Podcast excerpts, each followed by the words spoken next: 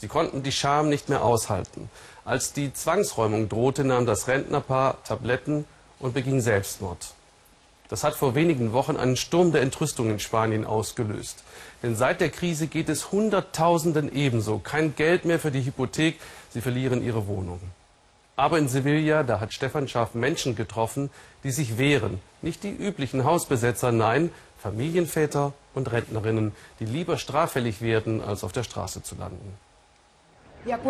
Kundgebung vor dem Gericht in Sevilla. Hausbesetzer sind vorgeladen worden. Ihnen wird die illegale Okkupation eines Wohnblocks vorgeworfen. Diese Hausbesetzer sehen etwas anders aus, nämlich ziemlich normal. Familienväter, alleinerziehende Mütter, Rentner. Was sie vereint, ist Spaniens Krise. Erst haben sie ihren Job, dann die eigene Wohnung verloren. Doch auf der Straße wollen sie nicht enden. Wir alle kämpfen für eine einzige Sache, sagt die Rentnerin Manoli, nämlich für eine Sozialwohnung mit niedriger Miete. Etwas anderes können wir alle nicht bezahlen.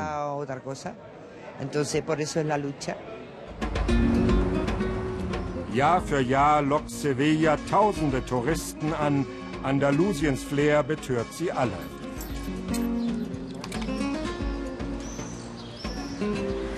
Und das ist die andere Seite. Die Armut wächst, viele Menschen verlieren ihre Wohnung, immer mehr Häuser werden besetzt. Die Rentnerin Manoli wirft uns einen Schlüssel herunter, der elektrische Türöffner funktioniert nicht. Oben zeigt uns die 66-Jährige die besetzte Wohnung, in der sie mit ihren Kindern und Enkeln lebt. 36 Familien haben vor einem Jahr den Wohnblock besetzt und ihm den schönen Namen Utopie gegeben. Doch der Alltag ist ein Albtraum. Mit einem Campingkocher behilft sich Manoli. Der Strom ist abgestellt, das Wasser ebenfalls. 400 Euro erhält sie im Monat. Den Kredit für ihre alte Wohnung konnte sie nicht mehr bezahlen und verlor alles. Nun lebt die Rentnerin als Besetzerin. Das Wasser kommt von der Straße. Wir müssen es mit dem Gaskocher erwärmen und dann waschen wir uns mit diesen Eimern.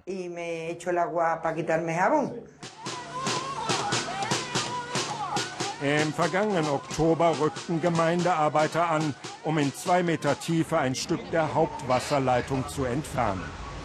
20.000 Euro sollen diese Arbeiten gekostet haben. Die konservative Stadtverwaltung handle einfach zynisch, sagen die Besitzer. Die Verantwortlichen tun einfach alles Erdenkliche, um uns das Leben schwer zu machen und damit wir gehen. Hilfe gibt es keine. Aber wir machen weiter, so lange, bis ein Richter entscheidet. Nun holen sie sich das Wasser in Plastikkanistern von der Straße. Dort ist ein kleiner Brunnen errichtet worden.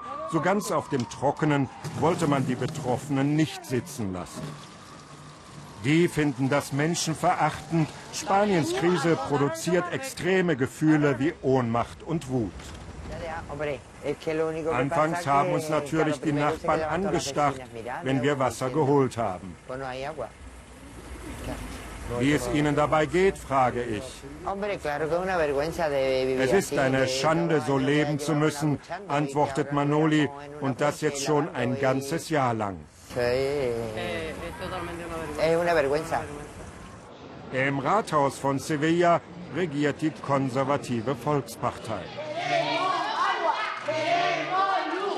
Wir wollen Wasser und Strom, rufen die Besetzer in Sitzungen des Stadtrats. Sie geben keine Ruhe. Bei der Stadt pocht aber der verantwortliche Dezernent auf Recht und Ordnung. Die Besetzer treten die Türen doch mit Füßen ein und besetzen gewaltsam Wohnungen. Wir können solche Okkupationen nicht dulden. Das Rathaus von Sevilla wird das nicht unterstützen. Im Klartext bedeutet das für die Rentnerin Manoli, sie müsste auf der Straße leben. Sie zeigt Enkelin Anjoa die alte Eigentumswohnung. Irgendwann konnte sie den Kredit nicht mehr bezahlen und erhielt die Räumungsklage. Als Haushaltshilfe hat sie ihr Leben lang gearbeitet. Nun wartet sie auf staatliche Unterstützung, etwa eine billige Sozialwohnung. Vergebens. Wir haben doch immer gedacht, dass wir die Wohnung abbezahlen könnten, aber dann ging es nicht mehr. Das tut sehr weh. Die Zwangsräumungen in Spanien gehen trotz Gesetzesänderungen weiter. Dieses sind Bilder von einer Aktion in dieser Woche. Millionen von Wohnungen stehen in Spanien leer und gleichzeitig werden Menschen weiter auf die Straße gesetzt. Auch bei konservativen Politikern wachsen langsam die Zweifel. Ja, ich glaube schon, dass wir Maßnahmen ergreifen müssen, die es erlauben, die Zwangsräumungen jedenfalls vorläufig auszusetzen. Denn sie nützen in der gegenwärtigen Situation doch keinem. Zurück zum Wohnblock Utopie. Die Besitzer treffen sich bei wöchentlichen Versammlungen, unterstützt werden sie dabei von den Indignados, den Empörten. Sie formierten sich vor genau zwei Jahren und sind seitdem Spaniens bekannteste Protestbewegung. Wir wollen erreichen, dass der Eigentümer dieses Wohnhauses, eine Bank in Sevilla, der Umwandlung in Sozialwohnungen zustimmt. So wurde es anfangs vom Bankdirektor versprochen. In der Wohnung von Manoli läuft der Stromgenerator für eine Stunde, dann wird ferngesehen. An ein Leben in Würde glaubt die ältere Dame schon längst nicht mehr. Ihr geht es um die Zukunft ihrer Kinder und Enkel.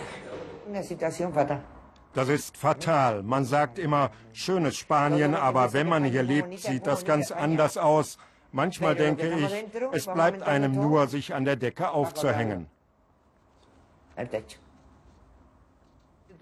Aber die Rentnerin und ihre Tochter wollen weiterkämpfen, auch wenn er uns auf die Straße werft Unseren Mund werden wir nicht halten, steht auf dem Plakat. Ist der Kampf um menschenwürdiges Leben ein Wendepunkt in der modernen Geschichte Europas?